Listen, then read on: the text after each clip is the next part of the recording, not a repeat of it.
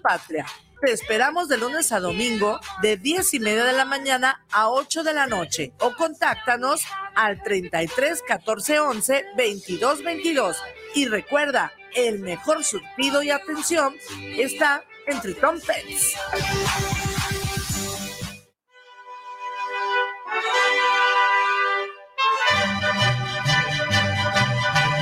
Para un buen despertar con un buen ánimo, venga y disfrute de un sabroso plato de menudo en Menudería Petrita, que desde 1950 está a sus órdenes para aliviar esa resaca cruel. Simplemente un buen menudo y una gran variedad de gorditas y tacos de guisado con tortillas recién hechecitas. No lo dude y véngase al mercado de San Antonio, lo espera el buen Chavo familia. Estamos ubicados en calle Rayón entre Lázaro Pérez y Fermín Riestra, local 98 tus pedidos al WhatsApp 3318 65 73 93. Y recuerda, te esperamos en Menudería Petrita. ¿Sabes qué, Marcelino? ¿Qué tienes? Ando muy... Tú, tú, escuchas guanatosfm.net, lo mejor de la radio en internet.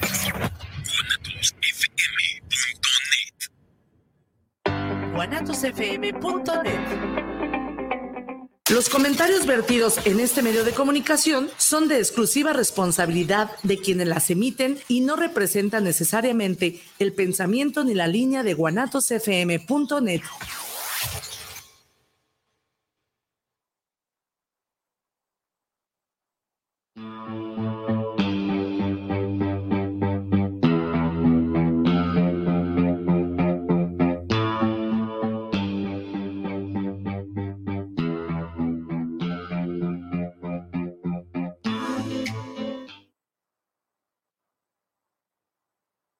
¿Qué tal? Muy, pero muy buenas tardes tengan todos ustedes, quienes nos escuchan en estos momentos en la zona metropolitana de Guadalajara, en el estado de Jalisco y más allá. el más allá. Vamos a platicar ahora algo relacionado con la muerte y bueno, vamos a platicar eh, maestro Juan Carlos, buenas tardes, ¿cómo estás? Muy bien, Gerardo, con el gusto aquí de acompañarte como siempre en esta plática tan agradable de los jueves por la tarde. Sí, mira, por eso empezó el programa, pues y más allá, o sea, ¿qué, qué es el más allá? ¿Qué es el más acá? ¿Cómo, eh, pues cómo nos educan eh, en, la, en la religión judio-cristiana o católica en torno a lo que es la muerte? ¿Qué pensamos de la muerte? Eh, bueno, en fin, hay muchas cosas en ese sentido que eh, definitivamente, pues, eh, hubiéramos requerido tal vez la presentación de un tanatólogo o alguna cosa, pero vamos a tratar el tema por el asunto que acabamos de pasar ayer y antier, que fue pues el Día de los Muertos. muchos dicen que celebramos, es conmemoración, ¿no? Conmemoramos. Bueno, realmente celebración desde el punto de vista religioso sí tiene sentido porque se celebra la misa, ¿no? Se celebran las fiestas también.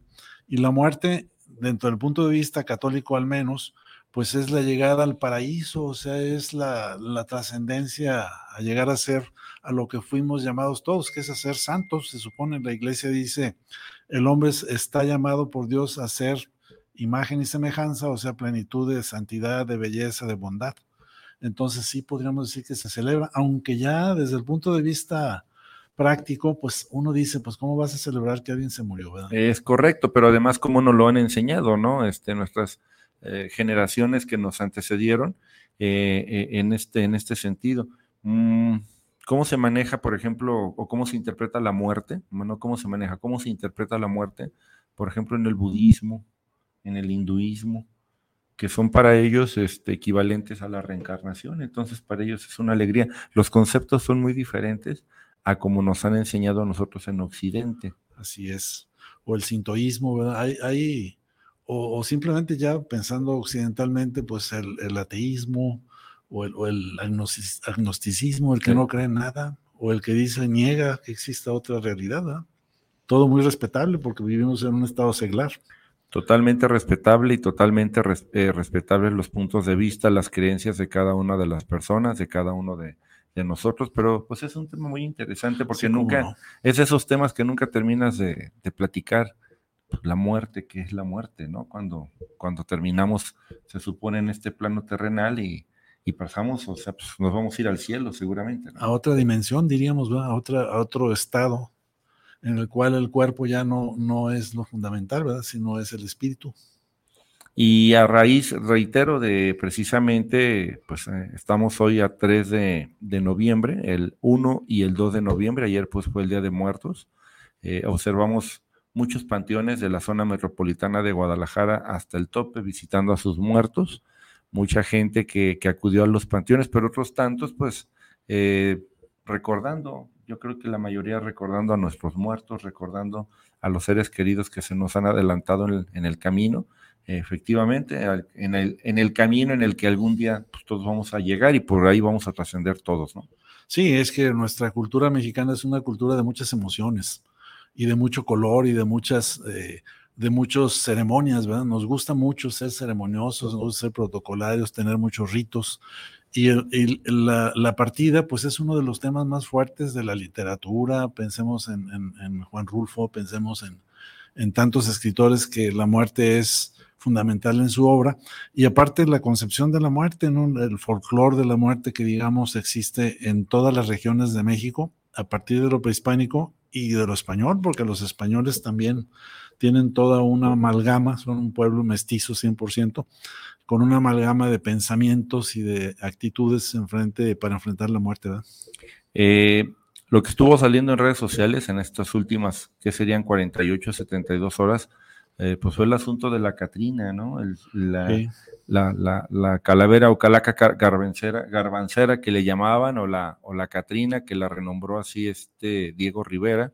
Eh, José Guadalupe Posadas fue el que la creó en, en de Aguascalientes. es un personaje que ya existía, él la representó. O sea, la garbancera era la mestiza o la indígena que se renegaba de su origen y en vez de vender maíz quería vender garbanzo y sembrar garbanzo, que es un producto más español. Yo hace poco, digo, voy a hacer una disvariación. Sí, adelante. Me, junté con una amiga que se, casó, que se casó con un español y el español nos dijo, vieras qué trabajo me dio darle a mi papá este, un pozole, porque ellos piensan en España que el maíz es para alimentar a los puercos, al revés de lo que pensamos en México. Pues es parte de nuestra alimentación diaria. No, no solo eso. En Guadalajara no se llamaban cabañuelas las lluvias de enero, se llamaban lluvias puerqueras. ¿Y por qué les decían lluvias puerqueras? Porque era cuando el, garbanzo crecía y al crecer lo, recortaban y lo llevaban para alimentar a los puercos. Exactamente lo contrario. Entonces, la, la calavera o la, la Catrina garbancera, pues era un personaje que representaba a ese mestizo indio que renegaba de su origen y se quería presentar como si fuera español. Y por lo tanto, por eso la pone con el sombrero típico, por eso la pone y le llama la, la, ¿cómo se llama? La calavera garbancera. La calavera garbancera o la Catrina que... La Catrina la bautizó este Diego Rivera. Diego Rivera. Y Porque un Catrín es una persona que, que también, renegando de su origen, se viste con una ropa como si fuera muy rico y eso les llaman catrines. El catrín. el catrín es el diablo. ah, sí. Sí, claro. El catrín es el, diablo. El catrín es el diablo. El diablo se presenta o como mujer o como catrín. O sea, se presenta como un hombre muy elegante que seduce a las mujeres para llevárselas al infierno. Vaya, bueno. Ah, volvemos al tema. Nuestra, no, no, es, es muy interesante. Yo creo que abundar en estos temas nos relaja bastante porque pues es parte de nuestra de nuestra cultura. Eh, leía por ahí que precisamente, reitero, fue eh, José Guadalupe Posadas quien crea y, todo esto que representa la Catrina, muy elegante, el sombrero, pues esa es la época porfirista, ¿no? Es de la época de Porfirio Díaz cuando... Bueno, Posadas es un poquito antes. Sí, pero me refiero a la ya como representan actualmente que conocemos. ese afrancesamiento viene desde la intervención, o sea, donde se presentaron los franceses eran el, líder del mundo, ¿no? Sí, en aquella época. La moda, pues hasta ahora en Francia es, uno de los países que la imponen. impusieron la moda de los sombreros grandes y duró mucho tiempo. Las mujeres usaron sombreros, todavía en los 50 se usaban los sombreros a nivel mundial, ¿verdad? Entonces, pues Posadas dijo, la voy a vestir y aparte le pone una estola si te fijas. Sí, sí, la elegancia, ¿no? La, elegancia. porfirista o qué, qué elegancia la de Francia, dicen. Bienvenida, Michelle, ¿cómo estás? Buenas tardes. Corriendo, el tráfico está horrible, pero ya llegué. ¿Cómo están, chicos? Cada día peor Muy el tráfico aquí en Guadalajara. Y Claro. exact- exactamente, contentos de que te integres aquí con nosotros en este programa que estamos hablando primero de la muerte y luego ya llegamos a la calaca garbancera o Sí. la Catrina. ¿Qué tal? ¿Qué tal? Sí, efectivamente, eh, era eh, representada muy elegantemente, ¿no? La, la Catrina. Y entonces, bueno, era, era como la antítesis del, de- pues el indígena, era la antítesis de... Bueno, era el indígena que se renegaba y se quería presentar como si fuera garbancero. O sea, los garbanceros eran, como te decía, los que en vez de sembrar maíz, que es el producto del pueblo, querían sembrar garbanzo, que era el producto de los españoles. Ellos tienen muchos platillos con garbanzo. Ah, mira. Así, por eso le dicen garbancera. A propósito de lo que dijiste, de que estuvo fluyendo por el, por el internet, Así es. toda una serie de cosas y explicaciones. ¿verdad? Así es, es parte, es parte de, de toda esa situación. Y bueno, pues. Es no- que es un- una actividad, el Día de Muertos es una actividad no sincrética, es un mestizaje completo, porque el sincretismo es cuando tú cambias una cosa por otra y, y- y haces como si fuera la otra, y aquí no. El cempasúchil era la flor de los, de los, de las cuestiones funerarias de los pueblos prehispánicos. No fue que cambiaran la gladiola por el cempasúchil, por decir algo, ¿no? Se complementan, ¿no? se suman. O sea, los aztecas no, no picaban papel, no conocían el azúcar, no había calaveras. No tenían tampoco este, los vestuarios y todo eso de los personajes que, que ahora nosotros manejamos, tampoco hacían desfiles, ¿verdad?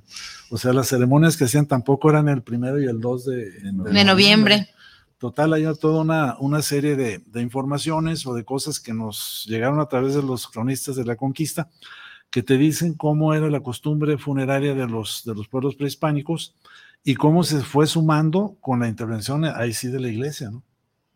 Sí, O sea, claro, todo inducido ya por ahí. Así es, en vez de que fuera en, en agosto, pues la fiesta se pasó a noviembre porque coincidía con unas fiestas que también eran de, de los santos difuntos, dicen los españoles. ¿no? Entonces, la, em, vamos, pero el sentido era diferente. ¿no? Yo estaba oyendo el otro día al cronista de Tonalá que hablaba sobre este, el templo de, de- de la parroquia de Tonalá y dice, junto al templo hay un, hay un monolito, dice. Sí, sí, ahí sí Sí. está. Y ese monolito hace que los tonaltecas vayan y le recen a sus dos dioses, sea, tanto a la Ah, ok. Virgen como a, la deidad anterior que estaba ahí. Y es una costumbre que se preserva. Todavía actualmente, lo dijo la semana antepasada. Yo fui hace como tres semanas y, Y ahí sí, está, ¿verdad? efectivamente ahí está. Sí, sí. Oh, muy bien, muy bien. Pues no sé qué más hayan platicado, me voy integrándome apenas. Adelante, adelante, Michelle. Yo me puse a investigar sobre las formas de festejar o celebrar a la muerte en diferentes partes del mundo. Ah, qué interesante. Este, pero no sé ustedes en qué van. En o- eso estábamos. Ah, muy bien. Pues miren, les comparto. En Bolivia tienen una celebración que se llama el Día de los Cráneos. Ellos la celebran igual entre el 1 y el 2 de noviembre, pero es, es una fiesta que dura varios días y el 8 de noviembre celebran, el, es el mero día del cráneo, eh, del Día de los Cráneos, o conocido como la festividad de las natitas. Eh, estas son tradiciones andinas y ellos eh, dicen o creen que el cerebro o el cuerpo posee siete almas y dentro de esas siete almas una se queda en el cráneo y esa es la alma que puede venir año con año a visitar a sus familias. Esa es la, la, la creencia o la costumbre que, ten- que tienen ahí en, en Bolivia. Por lo tanto, tienen que cuidar ese cráneo. Sí, de hecho ellos los tienen, eh, según investigué, pues en vitrinas, los tienen en casa en, en vitrinas y los adornan ese día. Así como nosotros montamos el altar, ellos adornan los cráneos con flores, con gorros, eh, en fin, lo Bueno, visten bonito. Pero es realmente el cráneo de, de Tenemos su la calavera de familiar, azúcar, pues. ¿no? Así es. La calavera de azúcar que te da hasta el nombre. Sí. O Ah. de chocolate también hay. Ah, Es más rica la de Sí, chocolate. cómo no. Y este, entonces les comento, los ponen como en unas tipo vitrinas y los decoran con gorros de lana, con sombreros o flores. Y el día, en mero día de la celebración, eh, los llevan en esas vitrinas, en esas urnitas a la misa y los acompañan y es ahí donde los despiden. Esa es una de las, de las tradiciones que, que hacen allá en Bolivia para celebrar la muerte. ¿No anotaste, por ejemplo, el estado de Campeche? No. El estado de Campeche lo que hacen es que llegan al panteón, Ajá. literal, desentierran a sus muertos, es de origen maya esta tradición, desentierran a sus muertos y agarran trapos húmedos y lavan y, y limpian cada uno de los huesos del muerto. Esto es en el estado de Campeche y en algunas otras zonas mayas de esa región del país. Y entonces eh, es el día en, la que, en el que sacan de la caja, sacan el, eh, por los huesitos, los están limpiando, los vuelven a acomodar. Tiene que quedar en una superficie que son trapos blancos o tela de tela blanca. Tiene que ser así por la pureza y todo lo que significa para ellos esa, simbolismo, el ¿no? simbolismo exactamente. Y entonces los vuelven a acomodar y les ponen flores arriba del, del. Eso sucede cada año en Campeche mucha gente, cuando a mí me tocó verlo por primera vez hace ya algún tiempo, pues, cualquier gente se sorprende, pues cómo que vas a ir a sacar a tu mamá Claro. o a tu papá o a tus sobrinos, a tus hijos, no sé, pero ellos lo sacan precisamente para limpiarlos, honrarlos y los vuelven a acomodar. Fíjate que yo escuché al padre de Híjar, que es el cronista de aquí de la diócesis y además este, me encargado de cultura y que conoce muchísimo de todo lo que es la doctrina acerca del catolicismo. Y él habló a partir acerca de los camposantos o panteones. Camposanto es todo el lugar donde está una iglesia. Entonces, anteriormente todos los panteones estaban junto a las iglesias. Y fue Benito Juárez en 1858 el que dijo que los panteones debían ser administrados por el El Estado. Entonces ya los panteones ya no los administraba la iglesia porque se separó la iglesia del Estado y sus bienes inclusive fueron confiscados, como ya sabemos. Entonces decía, ¿por qué estaba en Camposanto y por qué se le permitía a la gente enterrar en el Camposanto? Porque los huesos para el cristianismo significan la persona. Entonces tú tienes que preservar los huesos. De hecho, él decía, muchas de las reliquias que tienen en las iglesias son pedacitos de hueso De hueso. Astillitas. Entonces decía, eso ya es como una contradicción de la iglesia, porque la iglesia quiere que todas las personas estén completas, Completas. en su sepultura, porque hay una tendencia, no sé si les ha tocado, de gente que dice, bueno, pues yo un tantito de, lo, de, la- de las cenizas me las llevo a mi casa y tú llévate otras y tú llévate otras. Y él decía, y eso contrasta con, digo, porque la iglesia no, no le parece bien, con lo de, de Fray Antonio Alcalde. Fray Antonio Alcalde dijo, bueno, mi lengua que se vaya con las monjas, este, Se dividió, ¿no? sí se dividió y este, mis entrañas están en el, con las monjas que están junto al, al, al hospital civil y otra parte junto a las que están en el santuario. Entonces, su cadáver, como fue embalsamado, pues al embalsamarse le quitan todas esas partes, porque queda nada más como quien dice el cascarón pero se mantienen los huesos. Entonces la iglesia dice, no es conveniente que se, ni que se dispersen las este, Cenizas. ni tampoco que se separen los huesos, los huesos en especial, volviendo a lo que tú dices acertadamente. Yo recuerdo, mi abuela y mi tío Jorge son muy devotos de San Nicolás de Bari, Ah, sí. que está aquí a unas cuadras el, el templo aquí El por, por 8 de julio, y ahí lo que te, o, o a lo que vas pues, y, y lo que te, no sé cómo se diga la palabra correcta, te ponen es un, un pedacito del hueso de San Nicolás de Bari, es una cosita así lo que, lo que se ve, así como transparente, y ves el huesito de, Fíjate, supuestamente de este santo, de San Nicolás de Bari, ¿no? toda esa milagrería, yo pienso que Jesucristo lo dijo muy claramente, ¿no? Cuando hace que se levante un paralítico o que se cure un enfermo, dice, tu fe te ha salvado. Así es. realmente la, la reliquia o toda esa parte de, de toda la tradición de los ritos, de los milagros, Es la fe que uno le pone, ¿no? pues es mucho la fe. Es el doctor o cualquier médico te lo va a decir, cuando el paciente siente que se va a curar, es más probable que se cure. Es así. Pero fíjate que, o fíjense qué pasa en la actualidad. Ahora lo vimos mucho cuando lo de la pandemia, lo del COVID-19, eh, murió, murió bastante gente y entonces ahí pues la iglesia autorizó que eran las incineraciones. No, ya está permitido la se, incine- incineración. se- se permitieron las incineraciones, ya, ya- ya estaba permitido por la iglesia, pero se dio como un boom, una moda. la No, y una obligación. y una obligación sanitaria, claro, no hay que descuidar también ese, ese ángulo. Pero eh, entonces ahí, pues mucha gente que decía, pues espero que cuando me mueran me, me entierren y no me, no me vayan a cremar, pero se puso de moda por diferentes circunstancias de lo que hemos platicado, y entonces, bueno, ahora pues, son las cenizas. Y en lo del COVID también se habló que estaban incinerando a diestra y siniestra por la cantidad de, de, personas que desafortunadamente perdieron la vida y que no sabías tú realmente si, si te estaban entregando realmente a tu familiar. O sea, se hablaron muchas cosas o se dijeron muchas cosas en ese bueno, momento, ¿no? Yo una vez hace como unos cinco años se murió este, una persona conocida y este, pues sus deudos fueron a ver que, cuando lo incineraban. Y entonces fueron al, al crematorio que que depende del ISTE. Y entonces ahí hablaron ya en, el, en la capilla doliente, pues, y esto, aquello y lo otro, y uno de los que estaban ahí le dijo, fíjate lo que le dijo, le dijo, yo le recomiendo que vaya a un crematorio privado, dice, porque en el crematorio público también incineran animales, entonces no sabemos si las cenizas que le dan son de algún animal o de alguna gente, fíjate nomás. O sea, lo cual es falso completamente, ¿verdad? Pero, sí. pero, cómo se maneja y en esos momentos la gente es capaz de creer y de hacer cualquier cosa. Totalmente el dolor, el dolor. Eh, no están inherente. en su centro, su mente. Es parte de eso.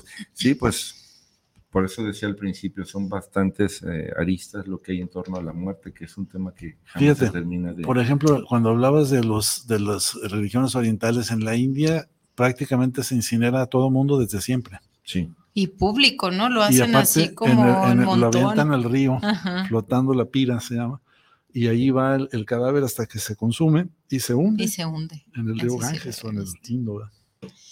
Ahorita que platicabas de lo que, perdonando un poco irritada la garganta, de lo que comentabas que se hacía en Campeche, en Madagascar hay otra tradición muy similar a la que tú nos acabas de compartir. En el pueblo de, se llama Magache la tradición se llama, espero no decirlo mal, lo voy a leer tal cual para no equivocarme, Famadiana.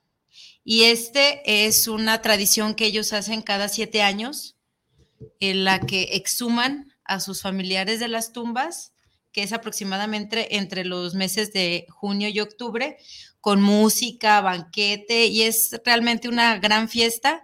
Exhuman los cuerpos y les cambian sus ropas lo que decías, los limpian y demás y les cambian sus ropas por, por prendas de seda. Y antes de devolverlos, después de bailar, pero aquí lo diferente a lo de Campeche, que los dejan ahí, bailan con, con sus familiares, o sea, literal agarran los restos o es la tradición y bailan y es una algarabía, están bailando con sus seres queridos a través de los huesos, vaya, que quedaron ahí. Y este, en algún momento quisieron prohibirlo, hubo un mandatario que quiso prohibirlo, pero el pueblo se le, se le vino encima y continúan actualmente con sus tradiciones de, de, de, exhumar a sus familiares y después se termina la fiesta, los vuelven a acomodar y esperan otros siete años a volver a visitarlos y a tener esa algarabía. Cada siete años en esta, aquí en, en, Madagascar. Y hay otra que investigué también en China que se llama el Festival de los Fantasmas Hambrientos y es como en China celebran a la muerte, normalmente eh, eh, dice que es en el decimoquinto día del, de, eh, del, séptimo mes, que viene siendo aproximadamente mediados de agosto. Y se cree que durante, se cree que durante esta fecha los fantasmas andan por ahí vagando, desconsolados y hambrientos. Entonces, para que se pongan en paz, ellos les ponen ofrendas y les dan este y ponen altares y demás con fotos, como aquí en, en nuestro país y lo, lo, diferente aquí es que ellos queman dinero. Es como una forma de, de, simbolismo de la abundancia. Entonces, durante esa fiesta, ellos arrojan dinero a estos altares y lo prenden.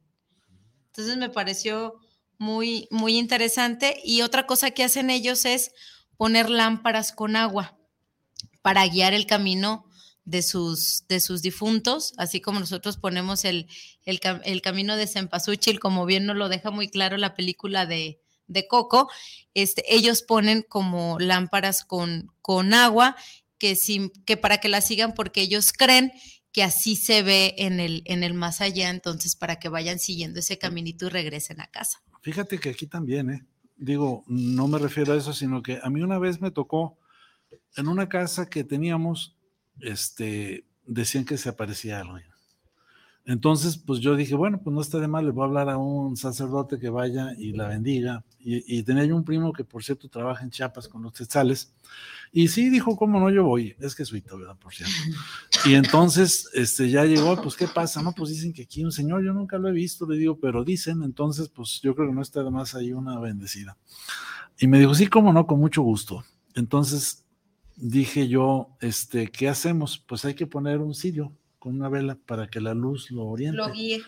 Yo cuando me dijeron eso, pregunté y me dijeron, ponle una vela y ponle una foto de sus parientes, de, de que se supone que se aparece, para que sepa por dónde caminar a donde ellos están. Entonces poníamos la foto de los parientes, la vela, y yo ahí se la ponía, y, y entonces cuando fue la ceremonia que te digo, yo pedí la palabra y dije, a ver, pues tal, este, eres bienvenido aquí siempre que quieras venir, no hay problema, este, y ya sabes que te recibimos con gusto, nada más, este, procura, este, no asustarnos. no asustar a nadie, etcétera. Y, y, ya al final me dijo el padre, no, pues dice, yo no sentí nada de, de, ninguna presencia extraña ni nada, porque una vez yo renté esa casa para unas personas que hicieron una, una experiencia de, de crear una especie de amuletos que hacen para, para la buena suerte, etcétera. Vino de México una experta. Y entonces cuando ya me despedí de ellas me dijeron, oye, notamos que en la casa aparecían unos seres chaparritos que corrían por todos lados, pero no te preocupes, ya la purificamos, que no sé cuánto. Y ¿cómo? Pero bueno, pues, pues, a lo mejor es en cosas que yo no soy sensible, yo nunca he visto ningún espanto ni nada. Pero este, entonces dije, bueno, si tanto movimiento hay que toda la gente se da cuenta, pues voy a ver si se puede resolver, ¿verdad? Para que esas gentes ya descansen. Pero Eso también, es. como dices, no crees y no ves. A lo mejor la gente que realmente cree Claro. Lo, lo, puede ver al final de cuentas. Es que hay, ¿no? hay, hay, una cosa que dice, no todo lo que no ves no existe. El hecho o sea, de que no lo vea no quiere decir que no existe. Yo digo, bueno, nunca he ido a Madagascar, pero eso no significa que no exista. Que no ¿verdad? exista. Así es. Fíjate, algo de lo que comentamos, dice, la muerte está concebida como algo negativo en el sentido social y cultural. Es decir, la sociedad se impacta que este tipo de noticias, cuando se trata de un ser querido sobre todo, llora, le duele, los creyentes le tienen temor a morir. Fíjate que eh, yo a raíz de que me enfermé, sí eh, vi, vi, diferente a la muerte, ¿no? Al final de cuentas entendí que envejecemos y morimos todos los días de nuestra vida. Desde que nacemos lo único que estamos haciendo es morir día con día, irnos acabando poco a poco. Entonces, tanto como verlo como algo malo o negativo, más bien lo veo como la oportunidad de vivir mi día al máximo porque no sé qué vaya a pasar el día de mañana. Claro. Entonces, desde ese entonces yo dije, voy a vivir mi aquí y mi ahora y la muerte llegará cuando tenga que llegar y, será bien recibida. Cuando a mí tuve la fortuna, porque para mí fue una, una fortuna, de despedir a mi abuela, eh, la mamá de mi papá, yo me tocó decirle adiós y recuerdo que las cosas que pasan en esos momentos, ¿no? A mi prima le tocaba estar con mi abuela a la una y media de la tarde, ya me había hablado que ya estaba abajo cuando mi abuela cae en paro. Tardó, lo contamos, alrededor de 25 minutos en poder subir ella a estar con mi abuela. ¿A qué voy con esto? Me tocaba estar con ella y punto, yo tenía que despedirla. Y literal vi cómo, cómo se fue apagando. Yo recuerdo nada más bendecirla y decirle que se fuera en paz, porque para mí fue una gran mujer y, y una gran guía, pero para mí fue una fortuna el, el poderme haber despedido de ella el poderle haber dicho adiós, el poder haber tenido sus últimos suspiros, para mí fue una, una gran, gran bendición. Y estaba yo ahí, recuerdo, en el, en el velorio y, y, yo tenía ganas de llorar. Yo decía, bueno, ¿por qué no lloro? Sí lloré, obviamente, pues, pero yo quería, bueno, yo veo que todo el mundo está muy triste o así, pero la disfruté tanto en vida. Estuve tanto tiempo con ella en vida tengo tantos bellos recuerdos con ella en vida que mi, alma estaba en paz y, y, pude decirle adiós con todo el amor del mundo, así como recibimos a los hijos y les damos las bienvenidas a quien nace.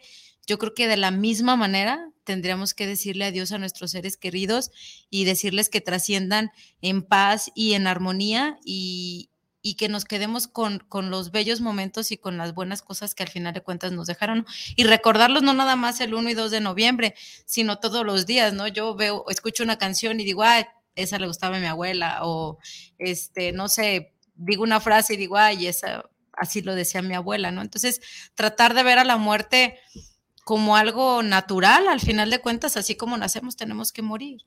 Bueno, es que es. tan natural que cada quien se va a enfrentar con, con, la muerte de los demás y con la muerte de uno a su estilo. Y lo que dice la teoría es que cada quien está preparado para vivir todas las experiencias que se le enfrenten. Y una de ellas es, yo sí he tenido la experiencia, mi papá era médico, entonces en, de los médicos antiguos. En la casa había un cuarto que estaba en el primer piso, los dormitorios estaban en el segundo, el jardín, etcétera, que siempre era para alguien que estaba enfermo y normalmente ya era una enfermedad terminal, ya un tío abuelo, un abuelito, lo que fuera, ahí se murieron casi todos. Y me, tocar, me tocó ver que murieran mis abuelos, mis abuelas, mi papá y mi mamá. Entonces, lo que te puedo decir es que me tocó con mi papá el momento exacto, como tú dices, en que la respiración empieza a hacerse cada vez más superficial, que poco a poco este, va siendo más lenta, hasta que como una velita se apaga. Y en ese momento se, se despide una energía muy especial, que te invade, que te invade y que toda la vida la recuerdas con mucho gusto. Los que han pasado la experiencia de la resurrección, de que el túnel y la luz, etc. Y la luz y que se van y regresan. Dicen que se van y ven lo que está pasando y ven a la gente que llega y este y bueno, los que tienen la oportunidad de regresar, que son muy pocos, dicen y, y, de recordarlo aparte, dicen que sí lo vieron, o sea, que vieron desde arriba como si estuvieran desde afuera de ellos mismos lo que pasaba. Y también lo que dicen, ¿no? Que lo último que se pierde es el, el, sentido del oído, que, que, ellos pueden haber muerto, pero te siguen escuchando, ¿no? Es lo mismo del Alzheimer, ¿no? O sea, dicen que en el Alzheimer hay un video muy bonito, si algún día pueden verlo, de un director de orquesta japonés, que otro director lo invita a dirigir una, una obra, que por cierto es la Marcha Radevsky, una obra que es muy, muy, muy sencilla, en compás de dos, y el, director japonés, que ya está en un estado avanzadísimo de Alzheimer, que ya no reconoce a su familia ni a nada, se acuerda de la pieza y empieza a dirigirla como si fuera el director. Lo mismo de este cantante Tony Bennett, que también está igual, y este Lady Gaga lo invita un día a una grabación y se acuerda perfectamente de la canción cuando ya no reconoce ni a su familia, ni, se acuerda qué decir, ni nada.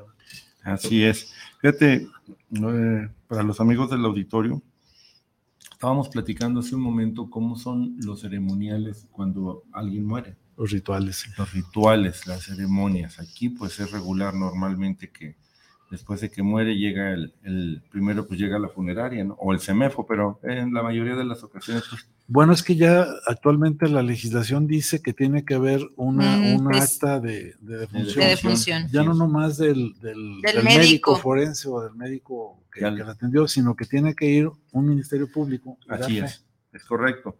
Entonces, a partir de ahí eh, llegan y bueno, en lo que la funeraria arregla el cuerpo y todo, se llevan algunas horas.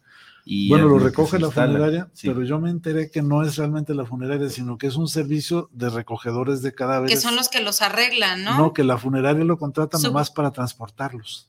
Entonces, yo conocí también al maquillador y este y embalsamador, que es casi el mismo de todas las funerarias, y me dijo, yo fui este del CEMEFO, yo trabajé en el CEMEFO, pero cuando vi lo que ganaban los que embalsamaban, mejor, ahí. mejor me vine para acá. Dice, yo cobro 1500 por cada uno y cada día me echo como unos 7, 8. Wow. Entonces saqué cuentas, dice él, y dije, no, pues me dedico a eso. Hay que ir a Entonces se lo lleva a la funeraria, a la funeraria, perdón, la funeraria se lo lleva al, al embalsamador que tiene toda una instalación y él lo entrega ya con el arreglo que le pidieron es correcto. Para seguir el proceso. Bueno, pues esa situación la comento porque, por ejemplo, en el judaísmo, eh, estaba leyendo, el, cuerpo, primero que nada, lo lavan para la purificación antes de ser enterrado. Eh, el lavado es de hombres con, a hombres y de mujeres, a mujeres. no se puede de otra manera, para luego envolverlo en un sudario blanco y pues el blanco significa pureza la cremación está prohibida y la sepultura debe realizarse en tierra. Es por lo mismo, porque los huesos, los que piensan en la resurrección, como los ¿Cómo van a regresar? tienen que tener los huesos que son los que le van a dar forma a, a la persona. Pero te iba a decir otra cosa que se nos pasó y que me tocó verla todas las veces que, que me tocó ver un deceso. Hay que amortajarlos. O sea, te agarran, y bueno, yo lo hice alguna vez, tienes que poner los brazos así para que quepan en la, en la caja, porque si se quedan los brazos chuecos, No, ya no los puedes los mover. huesos. Por el Y luego ponerle una especie de pañoleta o algo que le Para sostenerle. para que no se quede abierto y cerrarle los ojos para que no se queden abiertos, ¿verdad? O sea, es todo un proceso y luego con una sábana lo envuelves y nomás queda la carita afuera y ya así es como se lo lleva el, el No, yo no podría hacer eso. Yo creo que se necesita mucho valor. No sé, yo no podría. Mucha gente que se acostumbró. Eh, estaba Pues leyendo por ahí que tiene una, hay una señora en el Panteón Guadalajara que empezó en el Panteón de Mezquita y tiene 40 años dedicada a todo esto. Cuando yo tenía 18 años, un- una persona que yo estimaba mucho se quitó la vida.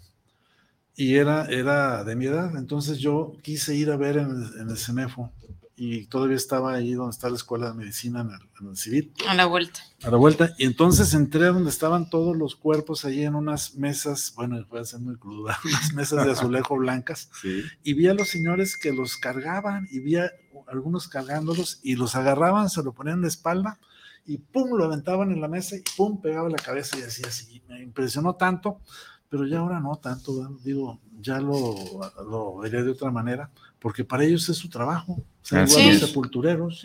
Mira, está, estoy haciendo un repaso. Bueno, hablamos de, de la muerte, pues acá en, la- en el Ah, occidente. permíteme nomás una cosa de los Ajá. judíos que dijiste del pueblo. El israelita. judaísmo. El judaísmo no le entrega flores a los muertos. Si tú vas a un cementerio de judíos, ellos llevan piedritas. Y le ponen piedritas arriba de la lápida, que no es una cruz ni nada, sino es una lápida con el nombre, y arriba ves muchas piedritas. Y un muy buen amigo mío publicó la explicación de eso y dice, es que nosotros no ponemos flores porque las flores son Se mar- efímeras. Ah, se Como marchita. bien dice, se marchitan. En cambio, una piedra es eterna. Entonces ponemos las piedras significando que nuestro recuerdo va a ser eterno. Así Y es. mi abuela, que en paz descanse, ella decía, flores cuando me muera. ¿No? Sí, así es. Mira, en el, en el budismo, dice, para esta religión la muerte tiene un significado neutro. Es solo el fin de la vida para dar inicio a A un una nuevo nueva. ciclo de vida en el que el alma continuará con su proceso de aprendizaje. Cada alma tendrá muchas reencarnaciones hasta que llegue a la madurez espiritual. Cuando una persona eh, muere ah, o está próximo a morir, se le lee durante 49 días el libro de los muertos para enseñar eh, que a esta alma a transitar, a transitar a- hacia la próxima vida Migrar. y a migrar. Eso es en el budismo. ¿Cuántas veces no? Digo, a mí me pasa muy seguido que dices, yo ya he estado aquí. O yo ya conocía esto, ¿no? Dicen que El son vu, recuerdos, o el famoso déjà vu, que son recuerdos que tenemos de vidas pasadas. No sé si ya platicaron ustedes también sobre los cuatro destinos de los difuntos. No, no. ¿No? Estamos No. viendo apenas la- el folclore de la muerte. Muy bien. Bueno, de acuerdo a, esto es aquí en México, el Día de Muertos Prehispánicos y los cuatro destinos para los difuntos. El primero de ellos se llama Tonatihuachán o también llamado Casa del Sol. Este es un sitio para resguardar tras su muerte a tres tipos de difuntos. Los guerreros muertos durante las batallas, los capturados para el sacrificio y por alguna razón a las mujeres embarazadas. Ese es como el, el- el primer, el primero de estos destinos. El segundo era el Chichihualcahuaco, al que iban los bebés muertos para ser amamantados por un enorme árbol nodriza hasta que recobraran las fuerzas suficientes para volver a nacer. Y luego estaba el O sea, lo- Tlalocan. los nonatos. Los nonatos, así es. Y luego estaban el Tlalocan, un paraíso en el que llegaban todos los que morían por agua o, o ahogados y demás. Y el cuarto, que es el más conocido de todos en la actualidad, que es Mictlán, también llamado el reino de los muertos, que es el destino para todos aquellos que fallecen por, por cualquier causa de agua, guerra, parto, etcétera, ¿no? Y era como ellos tenían los prehispánicos, pues dividían esta parte de, de a dónde iban sus, sus como- seres queridos. Como dice Dante. De Como Dante, los siete- Los siete Así Los- es. infiernos, ¿verdad? Los Infiernos. Sí, bueno, sigo nada más ya para concluir. El, eh, bueno, falta el, el hinduismo, Dice, para esta expresión religiosa, la muerte tiene un significado más liberador. Significa un estado de transición porque sus creyentes no temen morir, pues el alma del ser difunto encontrará otro cuerpo para volver a la tierra, la reencarnación. Sí, y además de eso, los ciclos sí tienen que ver con lo que haces en tu vida, o sea, no son automáticos. De ahí se habla el karma y el dharma, ¿no? O sea, cuando tú haces méritos. ¿Dharma? El Esa nunca la había escuchado. Ver, el karma es las cosas malas que, tú haces que, te van a regresar. Y el dharma son las buenas. Ah, ok. Se llama dharma y karma. Si quieren, ya para terminar, el islamismo dice tiene una combinación de la creencia y, y rituales. La muerte es vista como algo negativo, sin embargo, creen en la reencarnación como un nuevo ciclo de vida. El ritual de despedida se realiza envolviendo el cuerpo en tela de algodón y se entierra, uh, se entierra sobre el lado derecho, eh, o sea, acomodan el cuerpo sobre el lado derecho una vez que, que lo con la vista hacia la Meca. Ahora, acuérdate que ellos también tienen un paraíso. Por eso los, los musulmanes no temen morir este, en, en la batalla o, o, en las cruzadas con los infieles. ¿Van a ir con Alá? No, el paraíso de los, de los musulmanes es un lugar lleno de mujeres que se llaman las uríes. Entonces los guerreros llegan ahí y disfrutan del favor de todas las mujeres que no, hay. pues entonces todo no, por eso todo el mundo quiere morir. morir. Igual que los, que los prehispánicos también cuando morían en batalla tenían un premio en el otro mundo. Porque yo estaba leyendo ahorita antes de venir que había siete, perdón, nueve este, pasos, pasos para, para llegar, llegar al más allá pero ninguno era bonito. O sea, uno era un monte de puras piedras de obsidiana que ibas subiendo y te ibas cortando. Había otro en el que tenías que ir con un perro y el perro te iba guiando, pero ibas perdiendo la, hasta al final perdías todo tu cuerpo y ya quedaba nada más lo que nosotros llamaríamos el espíritu, que ellos le llamarían de otra manera. Y este, pero era un proceso de largo sufrimiento, una especie de purgatorio, ¿verdad? Al final de cuentas, qué maravilla que en México hasta por ahí dicen, ¿no? Hasta de la muerte nos burlamos, ¿no? Sí, así es. Y, y las, las tradiciones tan hermosas y aunque sea este el, el reunirte con tu familia y, y, compartir y estar una noche con esa persona que ya no está en, en físicamente, pero que espiritualmente te acompaña, ¿no? Y, y qué bonito ese. Así es. Y regresando a México, ya casi que nos andamos yendo en un ratito más, eh, me puse a, a, a un, algo que me llama la atención. Aquí en México, después de que muere algún familiar, algún ser querido allegado a cualquiera de nosotros, se da el rezo del novenario. Ah, sí. Son nueve. nueve. Tres veces tres. Tres veces tres. ¿Por qué el novenario? Esta es una costumbre que viene de los romanos y de los griegos rezar la, novena de oración fue lo que hicieron también los apóstoles, los apóstoles como preparación a la venida del Espíritu Santo. Se sabe que entre la resurrección y la ascensión hay 40 días, así como hay nueve días entre la ascensión y el Pentecostés. Dice, los apóstoles realizaron oración durante nueve días en espera de una gracia especial y la novena eh, eh, toma un sentido, tomó un sentido de anticipación y preparación para una fiesta. Y otra, por último, dice otro origen de la novena hora, es en la sinagoga una de las horas especiales de oración, como ha sido la hora nona, es un horario de la liturgia de las horas que se reza a diario, eh, a las 3 de la tarde, la hora en que Jesucristo murió, murió. de ahí que el nuevo, de ahí que el, el 9 indica dolor y sufrimiento. Ahora, eso, eso también es de los monjes, ¿eh? Sí. No nomás de las sinagogas. Los monjes tienen los rezos que empiezan con, la, con los laudes en la mañana, cuando despiertan, y cada tres horas tienen un rezo que tiene un nombre especial, como acabas de decir. El ángelus es todavía un, bueno, ya a ustedes usted no les tocó, pero cuando yo estaba chico, sonaban las campanas de los templos a las 12, a las 6, a las 9, porque era la hora del ángelus y tenía el ángel de Jesús, este, el ángel del Señor anunció a María y bla, bla, bla, tenías que rezar una serie de, de ejaculatorias que se supone que eran obligatorias, porque a mí me tocó todavía el rito anterior al que ustedes conocieron, que es un rito con, en latín y con el padre volteado, etcétera, etcétera, que era mucho más rígido que lo que es ahora, que ya es una religión más bien liberadora, ¿verdad? Antes era esa religión esclavizadora, opresiva. opresora, sí. Así es. Voy a permitirme leer los saluditos. Adelante. Dice Luis Gerardo Mancera, saludos para el programa desde Tlaquepaque, para Papalot, saludos a los panelistas en Oaxaca. Es inigualable sus festejos de Día de Muertos. Antonio Navarrete, saludos para el programa, saludos para Desde Cero, enviamos un gran saludo por tener este programa. Daniela González, saludos para el programa desde la Ciudad de México. Saludos al programa, saludos al maestro Juan Carlos, al maestro Gerardo y a Michelle por llevar este magnífico programa.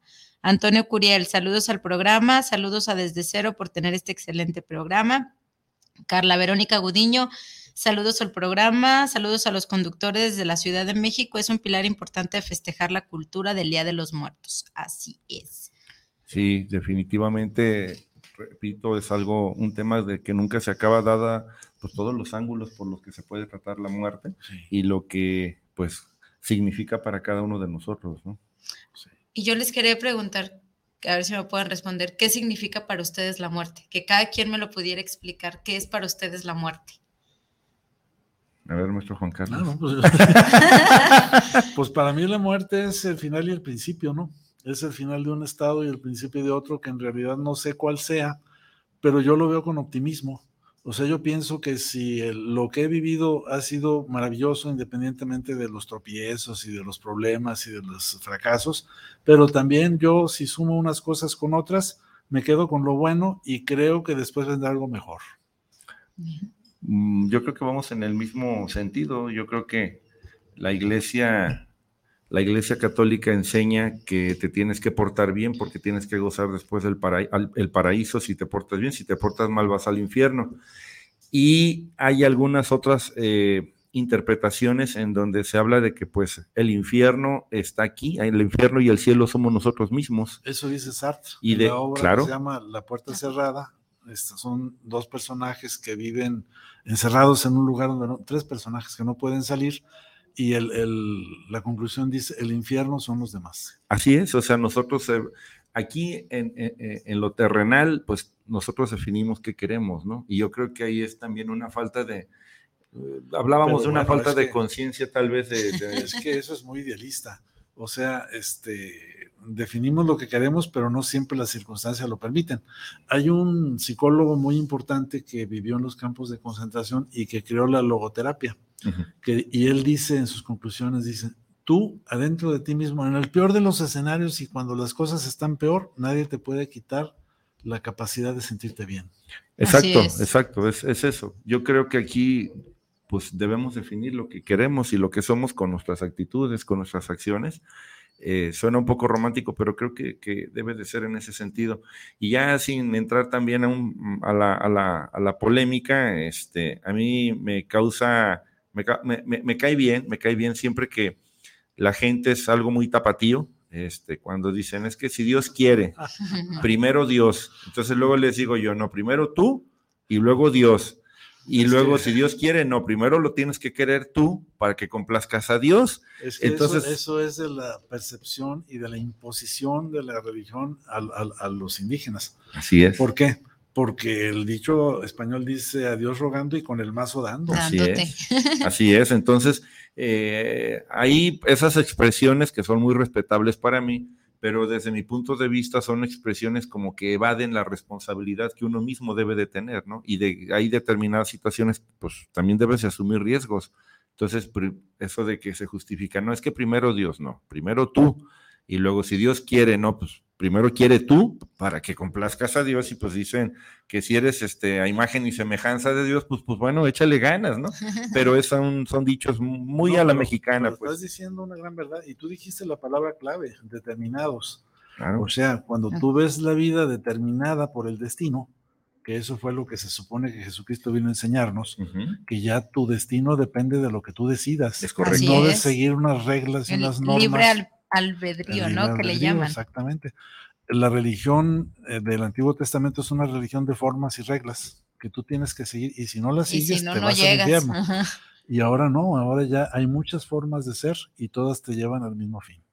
Ese es el asunto, pues es parte de la interpretación, de lo que le damos cada quien la El interpretación, sentido. el sentido que le damos a la, a la, a la muerte.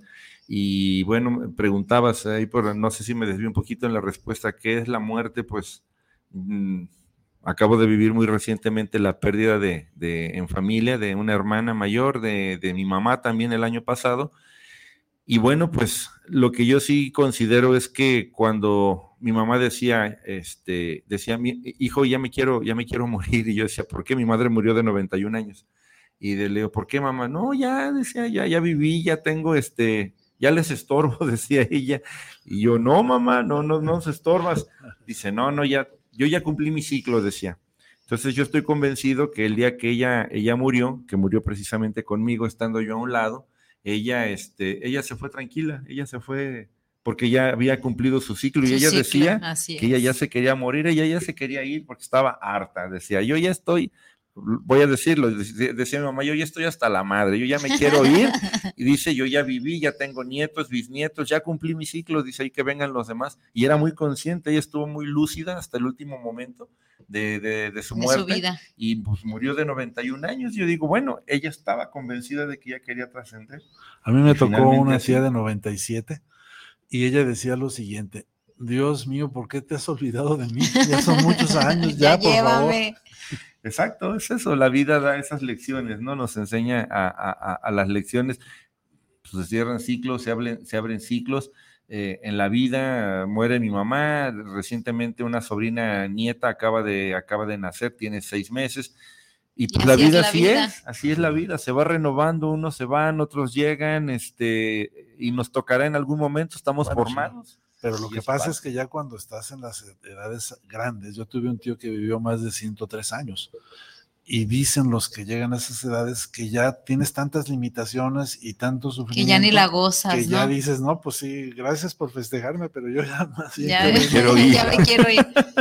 Pues para mí la muerte fue un parteaguas o el haberme enfrentado con esa posibilidad de, de conocerla o de, de vivirla tan cerca, que aprendes a vivir intensamente, al plato que te llevas a la boca, decir qué rico. El, el, estrés, a lo mejor también que a veces manejamos en el día a día, dices, bueno, estoy vivo y siento y, y, qué bendición, ¿no? Y verlo no como algo malo, digo, yo al final de cuentas, después de aquella pregunta que me hizo Ivana cuando estaba chiquita, que a lo mejor ella ni se imagina lo que trascendió en mi cabeza o en mi ser esa, esa, esa pregunta que ella me hizo, yo he tratado de, enfocarle que independientemente de si estoy o no físicamente con ella, ella siempre podrá contar conmigo cuando ella me recuerde, cuando ella escuche esa canción cantando me gustaba, cuando ella vea nuestras fotos, ¿no? Y al final de cuentas creo que ese es lo bonito de ver la muerte, ¿no? Que, que tenemos esa posibilidad de recordar y de volver a vivir aquellos momentos con las personas que amamos.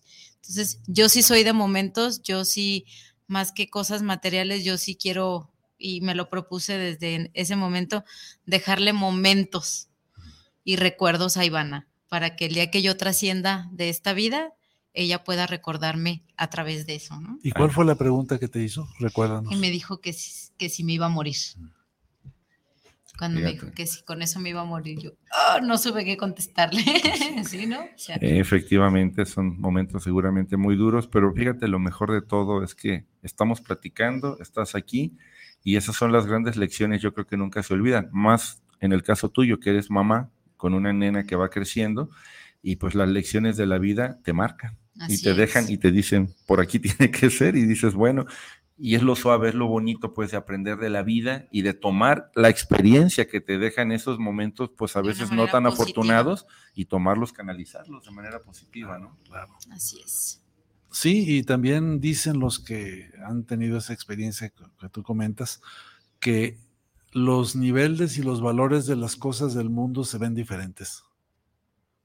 O sea, cosas que antes te, bueno, que eso pasa cuando uno crece, ¿no? De niño, pues alguien te hace una cara fea y lloras y haces un escándalo. Y ahora, y ya, pues, pues, tiene la cara le sacas la lengua igual. o te agarras a trompones, como era, como, se acostumbraba, claro. Así y es. no era bullying, no era bullying, era agarrarte a trompones con los vecinos o con los primos y defenderte. Nada, muy, muy, eh, un tema muy rico, un tema, reitero, que se puede, ah, se podría emplear desde muchos ángulos. Eh, una eh, modesta aportación en lo personal eh, de, lo que para hacer el programa me, puse a preparar algunas cosas, la interpretación de la muerte, pero pues lógico, queda mucho en ese sentido por explicar o no explicar, simplemente platicar y es parte de todo eso. Ya casi nos vamos. Ya nos vamos. No, muy interesante lo que nos platicaste de las culturas. ¿eh? Sí, las interpretaciones que se dan en el judaísmo, en el islamismo, en el hinduismo y el catolicismo también, ¿no? y que al final de cuentas todas concluyen en lo mismo, trascender de la mejor manera y que tu paso de esta tierra hacia el otro mundo o hacia lo que otro le llaman sea de la mejor manera. Es correcto. Pues vámonos que ya nos dieron las seis de la tarde, Juan Carlos pues qué, qué, gusto platicar este tema y además estar juntos una vez más. Yo la semana pasada no pude venir y los extraño mucho. Ya sé. Pues muchas gracias desde cero en esta emisión. Gracias a mis compañeros y nos vemos el próximo jueves. Nos vemos el próximo jueves en otra edición más desde cero, el punto de vista de tres generaciones. Buenas tardes, hasta la próxima. Hasta luego. Si Dios quiere. Ah, no. Ah, no.